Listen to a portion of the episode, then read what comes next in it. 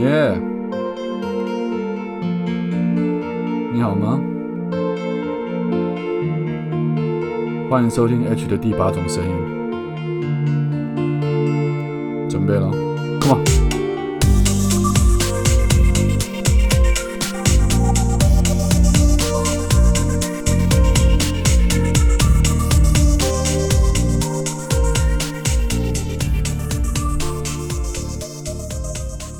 好，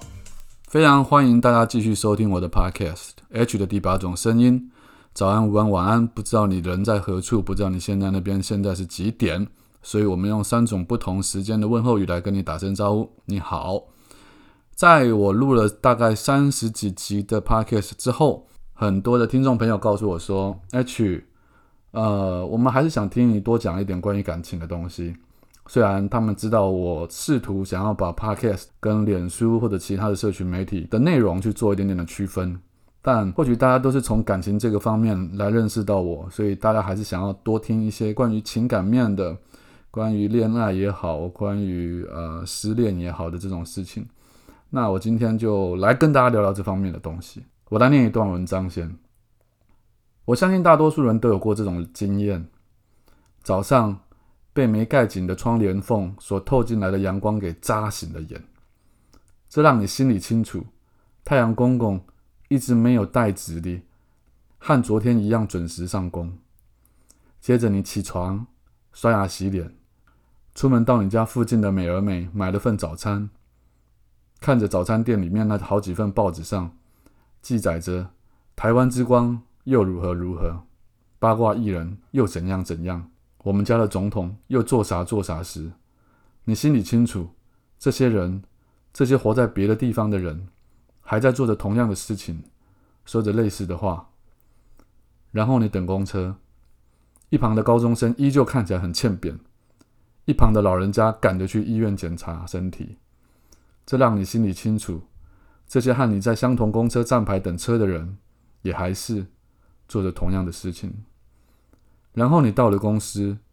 会迟到的人还是慢了好几分钟才匆忙进来；会早到的人也是一样好整以暇的在办公桌前面吃着早餐。接着，公司里面的机器开始规律的运转，并且发出恼人的声音。这让你心里清楚，不管多么不耐烦，你还是得要开始面对工作，来赚取这微薄的薪水。在上班期间，你终于按耐不住，偷偷的。打开的网页，看了 FB，看了 IG，那个人还是过着他一如以往的生活，并没有因为昨天晚上你和他之间做了什么决定而有任何异状。这让你心里清楚，在那个人的生活当中，并没有产生任何一丝一毫的改变。然后你发现，怎么太阳的光变得如此刺眼？那原本应该是温暖的阳光洒在身上，却让体温不升反降。然后你发现，怎么你看到的八卦消息都不够劲爆，而会吸引你目光的大标总是社会情杀新闻，或是婚姻不和谐的报道。然后你发现，怎么两个老人家一起牵着手上公车，这平常至极的画面，却让你的泪腺开始运作。然后你发现，公司里面任何一个人对你的嘘寒问暖，都让你的心头激动不已，好像是你只要扒着某个谁谁谁，都可以开始大吐心酸，哭个两三个小时。然后你发现，那个人在社群网站上的任何一个字、一句回复、一张照片，都让你胸口开始疼痛，让你的神经开始紧绷。并且让你忍不住想象，他正在做这些事情的姿态与嘴脸。然后到了下班的时候，当你走出办公室，看着忠孝东路上那来往的车水马龙，你终于发现，失恋是一种很玄的东西。有多玄？悬到当你们决定分手之后，全世界的任何一个人、任何一个角落、任何一个空间。任何一个团体都没有产生任何值与量的变化，唯独在你心中最敏感的那条神经，竟然爆发出有如日本三一一大地震、美国九幺幺恐怖攻击般那么强大的震撼与悲哀的负面能量，那足以让你的生命力一点一滴的消失。失恋真的是一种很玄的东西。以上的这段话是我在以前失恋的时候所写下来的某一篇布洛格文章，拿来当做今天这一集的开场，我认为还挺恰当。我想说的是，并不是所谓的两性专家就不会失败，并不是所谓的医生就不会生病，并不是所谓的歌星就一定不会走音。在我年纪越来越大，却还可以遭逢失恋这等情事之后，我更加确认这会是我今后的责任与工作之一。毕竟，不管是两性的文字或者爱情小说，或许也是一个让读者可以从中找到慰藉、获得力量的一种形态。当然，包括 Podcast。但是如果可以直接让我用这些丰富的爱情经验以及敏感的人生特质，更直接、更深入的告诉女性们，以男人立场来看这些关于感情的事所采取的想法时，我想或许也会让大家得到不一样的思考逻辑吧。今天我们来讲一个关于为什么都没有男人爱我的故事。淑芬小姐是我的学妹，在大学时期，淑芬也不是没有交过男朋友。以容貌来分的话，对男人而言，她的外表大致上是属于中等的水准，还不到中上。如果真要勉强分的话，应该是落在中和中上之间，比较靠近中的那个位置，大概称为中中上。她第一次交男朋友的经验是，她走在校园里面，被一个化学系的男人搭讪。我的学妹当然和我一样，就是日文系的的学生。她被要了电话之后，对方开始每天打电话，三天两头邀约吃饭、看电影，一直持续了将近三个月。淑芬小姐才有那么一点点感觉，认为可以在一起了。不过，这样交往的时间很短，但虽然是一场短命的爱情，却替他心目中的爱情过程定了调，那就是男人要来追，女人可以拒绝；男人要来约，女人也可以相陪，但是要等到老娘有感觉，我才会点头说 yes。然后呢，为了等待下一个好男人出现，好让他保持矜持一两个月之后，再娇羞的说声好。就这么一转眼，现在这位学妹淑芬小姐已经三十五岁，小姑独处，恋爱经验值一次，也就是刚刚说的大学时期的那一次。在某一次我们聚会的酒摊上，他终于一个人喝了将近一大瓶清酒，意识不甚清楚的状态下，开口向我诉苦：“学长，我拍命了，怎么都没有男人爱我？到底到底要怎样啦，男人才会爱我呢？”讲完这句话之后。淑芬小姐醉眼惺忪地看着我，而身边也有几位学妹，也似乎很想知道我的答案。刹那间，我被好几对已经称得上是熟女的眼神直盯着我瞧。很显然，大家都有着相同或者是类似的问题。我认为正确的答案是这样的：我相信坊间有许多这类型的书籍，他们应该会很具体的讲出一些行动，甚至从外表、思考、谈吐习惯、兴趣养成，都会有一套理论来教导大家，女人该如何做才可以让男人爱你。但我想说的不是这些行为或者手段，而是心态。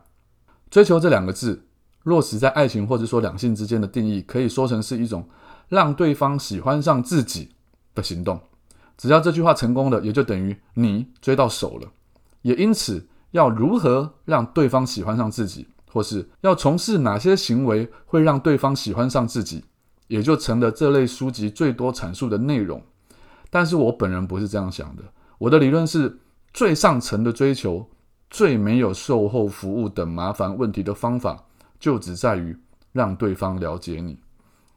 如果说今天有一个男孩子因为喜欢的女生类型是胸部比较丰满的，于是这个女生去动了手术，让自己的胸前变得比较宏伟、比较伟大，或者是每天在胸罩里面放入更多垫子，借以吸引对方。戏谑一点的说，不小心让这个女生得逞，而这男生真的爱上了你的话。然而，他爱上的并不是原本胸部大小的自己，而是裹着馒头的你。这么一来，这一辈子你也就只能一直垫水饺了。很多女人会回答说：“那有什么关系？先让对方爱上自己，一旦爱上了，再显露出自己的缺点，也不会怎样。”这行为很像是我曾经去拜访过的某家婚友社，他们利用化妆术或者是假发，让原本外貌不太吸引人的会员，在短时间内改造出迷人的假象。他们认为。感情就是有欺骗的成分在内，婚姻就是有冲动的元素在内。因此，只要生米煮成熟饭，相信大家还是会把这锅饭给吃完。问题是，现在很多婚姻或是感情问题已经不像从前那么容易解决了。前阵子甚至出现一位整形过多的太太生下小孩之后，老公决定申请离婚以及控告，只因为小孩实在太不像是自己亲生的了。也就是说，一旦另外一半发现你的真实状况和一开始的认知有很大差别的话，分手、离婚对现代人而言并不是什么太难做出的决定。于是到头来你会落得浪费时间在一段错误感情的下场，更有甚者会在这段感情之内遭到伤害。而浪费时间以及遭到伤害这两种下场，都会让你的下一段感情面临更麻烦或是更窘迫的处境。因此我说，追求这两个字，应该要做的是。让自己的特色、让自己的个性、让自己的优点多一点机会在心仪的对象面前披露出来，不是要展现他平常不同的自己，而是需要自己多创造一些与对方接触的机会，在不同的场合让对方可以在比较短的时间内了解你这个人。如果你吸引到对方，不需多做什么，缘分的红线就会自动的将两位牵绑在一块。如果你没有吸引到对方，那么也不会让任何一方产生尴尬。因为你并没有做出任何奇怪或是不妥当的动作，你依旧在过你自己的生活，做你该做的事情，只不过缘分尚未来临罢了。追求对象和商场上的经营品牌有很多相似的地方。真正的经营品牌者，不是靠短时间内砸下大量的广告预算，以及不会停止的评价策略，借以达到顾客上门的短暂荣景。真正的品牌是让顾客在适合他们自己的通路或是媒体上。得知更多关于这个品牌的优点，进而喜欢上这个品牌，最后产生购买这个品牌商品的行为。试着想想，你希望自己是因为打折才有顾客上门的品牌，还是那种顾客会打着灯笼在市场的货架上面到处找寻你商品的品牌？这个观念将会决定你吸引对象的过程，以及最后获得的爱情它本身的品质。而谈到这个地方，就不得不说。不同的品牌有不同的消费族群，找到适合自己的目标族群，再去加强自己本身的特色，才不会产生和其他品牌大同小异的情况发生。转换成追求的这件事情上面的话，就可以把它说成：如果你是爱看书的女生，请多去寻找会懂得欣赏这种人的男性；如果你是个温柔体贴的女生，你做家事或是照顾人，比起一般女生来的细心，那么就不要执着于所谓花美男。的人身上，以比例来讲，这样的人会欣赏这种特质的女性是比较少的。你需要做的事情是，应该让你的体贴传达给更多男性。或许在这群欣赏你的男生当中，会碰到那么一两个花美男。当我在居酒屋内高谈阔论我的爱情理论之后，我发现淑芬小姐早已经睡到打呼，发出的鼾声，甚至连那几个原先看起来兴致勃勃的学妹，也都已经东倒西歪。我只能说，就是要这样。不管我是不是他们有兴趣的对象，都应该把这一面呈现给对方看，这样才可以在恋情萌芽的最一开始，就让两方决定是否要往下走。祝福你了，淑芬小姐。好，今天的 p o c a s t 就讲到这边，这是关于感情的部分啦。如果你们有兴趣的话，我希望你们可以多多帮我评分或留言，我想要看到你们的想法，知道你们的评论。想要知道你们的感受，我才可以去改正、修正、调整我的 podcast 的内容，到底应该要做到什么样的程度，或者是去补充、加强什么样的部分。早安，午安，晚安。希望很快下一次就可以让你听到我的声音。